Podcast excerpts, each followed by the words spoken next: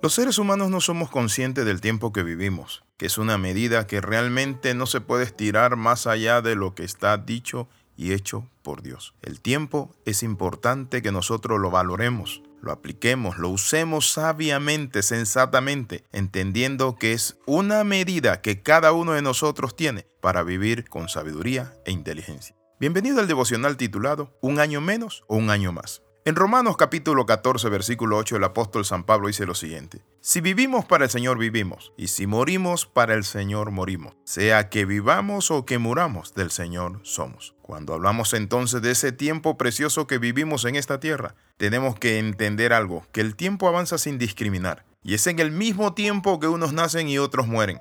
Es en el mismo tiempo que unos se levantan y otros caen que unos prosperan y que otros caen en la ruina. Pero la pregunta sería, ¿qué estoy haciendo yo personalmente con mi tiempo? Los seres humanos nos olvidamos de la fragilidad de la vida, de lo corto que es la naturaleza humana. Sería bueno que reflexionemos con la siguiente pregunta.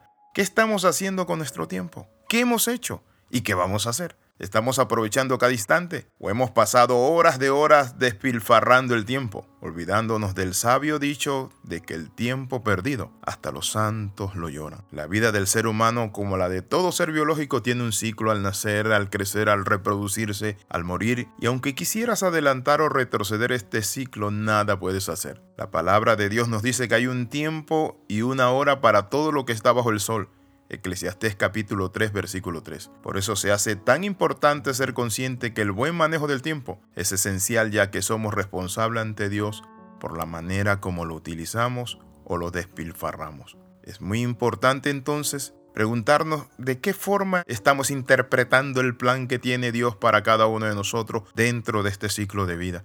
Quizás usted está pensando que tiene todo el tiempo del mundo, Puede ser como el rico insensato que dijo lo siguiente, desbarataré mis graneros y los haré más grandes y le diré a mi alma, alma, muchos bienes tiene para muchos días. Dice la palabra que desde el cielo se oyó una voz que le dijo, Necio, ¿para quién será aquello que has provisto? Es interesante, pero muchas veces nosotros actuamos neciamente y nos olvidamos que el tiempo debe ser dado para Dios. Por eso la Biblia dice, si vivimos, para Él vivimos, y si morimos, para Él morimos, sea que vivamos o que muramos. Así pues, somos del Señor. ¿Es usted del Señor? ¿Le pertenece usted al Señor? ¿O simplemente usted es de aquellos que dicen, doy gracias a Dios por el carro que me dio, la casa, pero sigue con una vida perdida? Si quieres cumplir con lo que Dios tiene planeado para tu vida, necesitas aprender a invertir el tiempo debidamente en el propósito de Dios. Veamos algunas maneras en que su palabra nos propone este fin. Muchas veces hemos oído expresiones tales como no me alcanza el tiempo. O cómo quisiera tener más tiempo. No tengo tiempo para leer la Biblia, no tengo tiempo para congregarme, no tengo tiempo para la iglesia, no tengo tiempo para evangelizar, no tengo tiempo para las misiones. Mi amigo, muchas veces decimos, me faltó el tiempo para hacer esto o aquello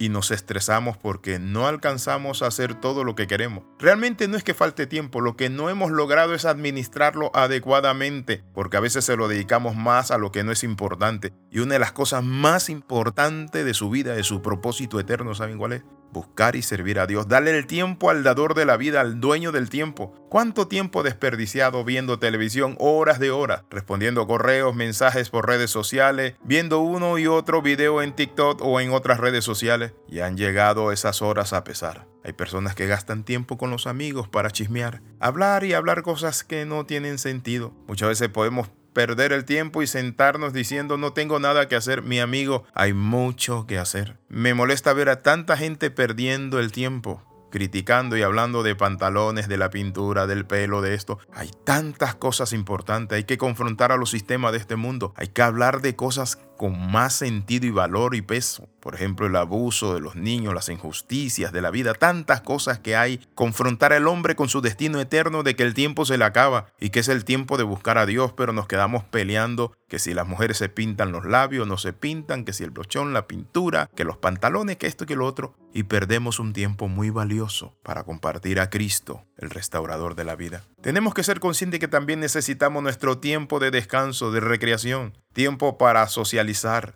además del que le hemos dedicado a Dios. Pero también hay tiempo para nuestra familia. ¿Está usted dedicándole tiempo a su familia? ¿Está usted perdiendo tanto tiempo y está dejando que sus hijos crezcan solo? Llega la familia y usted se aísla, se va a un lugar aparte. Hijo, ¿tiene usted tiempo para su señora madre, para hablar con ella? Decirle, madre, cuánto te amo, padre. Eres importante en mi vida. Hablemos, papá. Muchos hijos quieren dedicarle tiempo a sus padres cuando ya están en el cementerio y allí se van a hablarle a una tumba vacía y a una persona que no está allí. Mi amigo, es usted de lo que está desperdiciando el tiempo. Quiero decirle, la mejor forma de aprovechar el tiempo es dedicarlo a Dios, pero también vivir una vida consciente de que nosotros estamos por un tiempo y luego pasamos y vamos a la eternidad. Pero la pregunta es, ¿está usted dedicándole el tiempo al dador del tiempo y de la vida para que le pueda decir, así como me dedicaste tiempo, yo te dedico la eternidad para que estés conmigo. Si no es así, quiero invitarle a hacer un alto y que oremos. Padre, en el nombre de Jesús reconozco que he estado desperdiciando el tiempo. Te pido que me dé sabiduría, oh Dios Padre Santo, de medirlo, de entender, Padre Santo, que es vital, que el tiempo es un capital que tú has puesto en nuestras manos y que de la mejor manera que debemos usarlo es sirviéndote a ti, al prójimo y viviendo una vida sabia. En el nombre de Jesús oramos y damos gracias. Amén y amén. Escriba al más 502 42 45 689. Le saluda el capellán Alexis Ramos. Nos vemos en la próxima. Recuerde las 13. Comenta, comparte y crece con nosotros. Bendiciones.